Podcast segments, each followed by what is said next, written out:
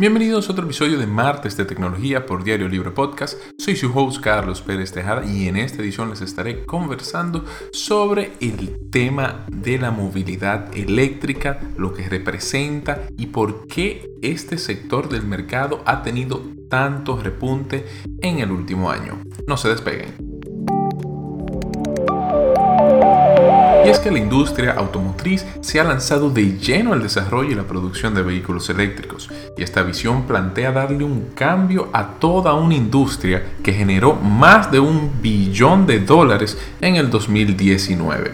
Y es que para entender el cambio en la estrategia de negocios de las empresas es necesario entender que los combustibles fósiles son finitos. En algún momento estos se acabarán y es necesario buscar un sustituto que permita a los vehículos seguir funcionando.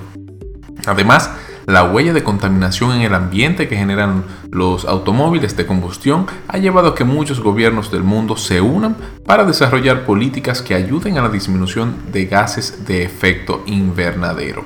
Y es que para poner en perspectiva el alcance e impacto que tienen los vehículos de combustión en los que nos transportamos con regularidad, estos representan el 16% del total de los gases invernaderos que generamos al año.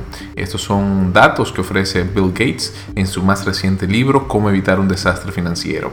Y es que otro dato que debemos de conocer es que en 2019, y cito mucho los datos del 2019 porque verdad, eh, todos sabemos lo que ocurrió en 2020 y ese año no es referencia eh, para ciertos temas con, con esto de la movilidad, ¿verdad? Porque estábamos encerrados en medio de una pandemia y las ventas per se de, la industria automotriz. Entonces, en 2019, solo en Estados Unidos, se vendieron más de 17 millones de vehículos y estos datos fueron ofrecidos por la cadena CNBC y es que el listado de las empresas en Estados Unidos que más vehículos vendieron eh, fue liderado por General Motors quien vendió unos 2.8 millones de autos, seguido de Ford con 2.4 millones y Toyota con 2.3 millones de vehículos vendidos en dicho periodo. Mientras que ese mismo año, ¿verdad? 2019, Tesla eh, reportó ventas de unos 367 mil vehículos eléctricos vendidos.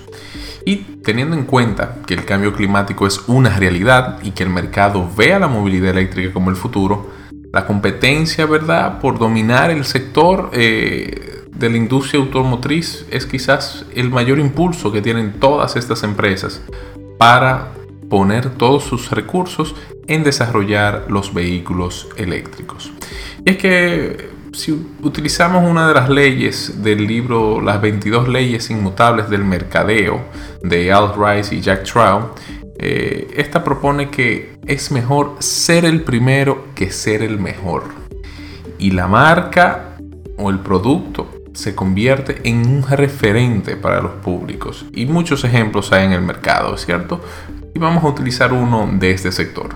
La empresa de automóviles eléctricos Tesla utilizó esta premisa para convertirse en la compañía de vehículos mejor valorada, más valorada del mundo y el referente cuando mencionamos un vehículo eléctrico, ¿verdad? Un coche eléctrico, siempre nos viene a la cabeza Tesla. Y es que a simple vista este hecho, ¿verdad? No parece tan relevante. Ah, es la mejor empresa más valorada. Pero con los datos que yo le di, Tesla no vende ni siquiera una décima parte de lo que vende el mayor productor de vehículos del mundo. Y Tesla tiene una valoración muy por encima de marcas como Volkswagen, Ford y General Motors. Y para ponerlo en perspectiva, ¿verdad? En enero de este año 2021, la valoración de Tesla era de unos 795 mil millones de dólares, superando de manera combinada el valor de marcas como Toyota, Volkswagen, Beat, NIO, Mercedes-Benz, General Motors, BMW, Fiat, Maserati, Jeep, Ferrari y Honda de manera combinada. Estos datos han puesto presión sobre la industria, la cual se ha visto obligada a poner esfuerzos y recursos, ¿verdad?, en el desarrollo y producción de los vehículos eléctricos de todos los tipos. y la empresa estadounidense General Motors manifestó sus planes de invertir unos 27 mil millones de dólares para la producción de autos eléctricos y autónomos para el año 2025, asegurando que iban a lanzar, ¿verdad? Para esa fecha ya unos 30 nuevos modelos de este tipo de automóviles. Por su parte, Volkswagen anunció que para finales del, año del, pasado año eh, dijo que haría una inversión superior a los 86 mil millones de dólares para el desarrollo de los vehículos eléctricos y nuevas tecnologías para que esto funcione ¿verdad? de manera más eficiente, eh, recojan más kilometraje por uso de batería, en fin, mejorar toda la industria.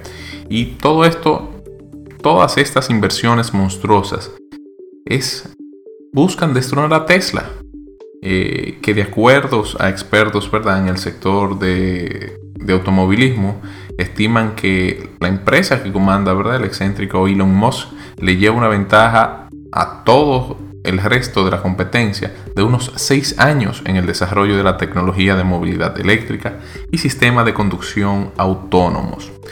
Eh, y es que debemos de hablar muy, muy bien de Europa y China. Y es que casi todos los países del mundo se han dispuesto a minimizar la producción de gases de efecto invernadero que produce la industria automotriz cada año, por lo que los gobiernos se han dado la tarea de desarrollar políticas públicas que colocan ciertos estándares en las emisiones de gas de CO2 que pueden producir los vehículos de combustión.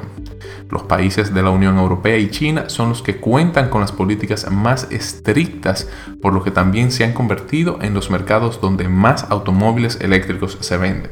Y por ejemplo, datos de la Agencia Internacional de Energía aseguran que en 2019 China contaba con unos 2.5 millones de autos eléctricos en sus carreteras, mientras que en Europa ya se acercaba al millón de autos con unos 970 mil vehículos. Y de seguro ya, eso fue en 2019, ya para esta fecha de seguro ya debe de haber alcanzado Europa el millón de vehículos eléctricos. Y estimaciones eh, realizadas por el medio especializado Bloomberg aseguran que para el año 2040 las ventas de automóviles eléctricos superarán por fin a la de los vehículos de combustión. Sin embargo, nada es perfecto y este sector todavía tiene grandes retos por delante. Dentro de los retos que tienes está el, el de convencer, ¿verdad? Número uno, el de convencer a más personas de comprar un auto eléctrico. También está el tema del precio. Los actuales vehículos están muy por encima del precio de la competencia, por lo que se debe de lograr una disminución en el costo de esto a la hora de la compra. De hecho, países, por ejemplo, como Estados Unidos y países de la Unión Europea, dan incentivos a aquellos eh, ciudadanos en la reducción del pago de impuestos por la compra de un EV. Es decir, eh, si vas a comprar un vehículo eléctrico, por ejemplo, en, ciertas, en ciertos estados de Estados Unidos, eh, te harán una disminución de hasta 5 mil, 7 mil y de hecho se está tratando de convencer a estados de que pongan un aporte de 12 mil dólares. Es decir, que si el vehículo te cuesta 40 mil dólares, tú tendrás una reducción de 12 mil dólares del precio, por lo que te saldría mucho, pero que mucho más económico. Esto es una manera de incentivar a los ciudadanos a comprar vehículos eléctricos.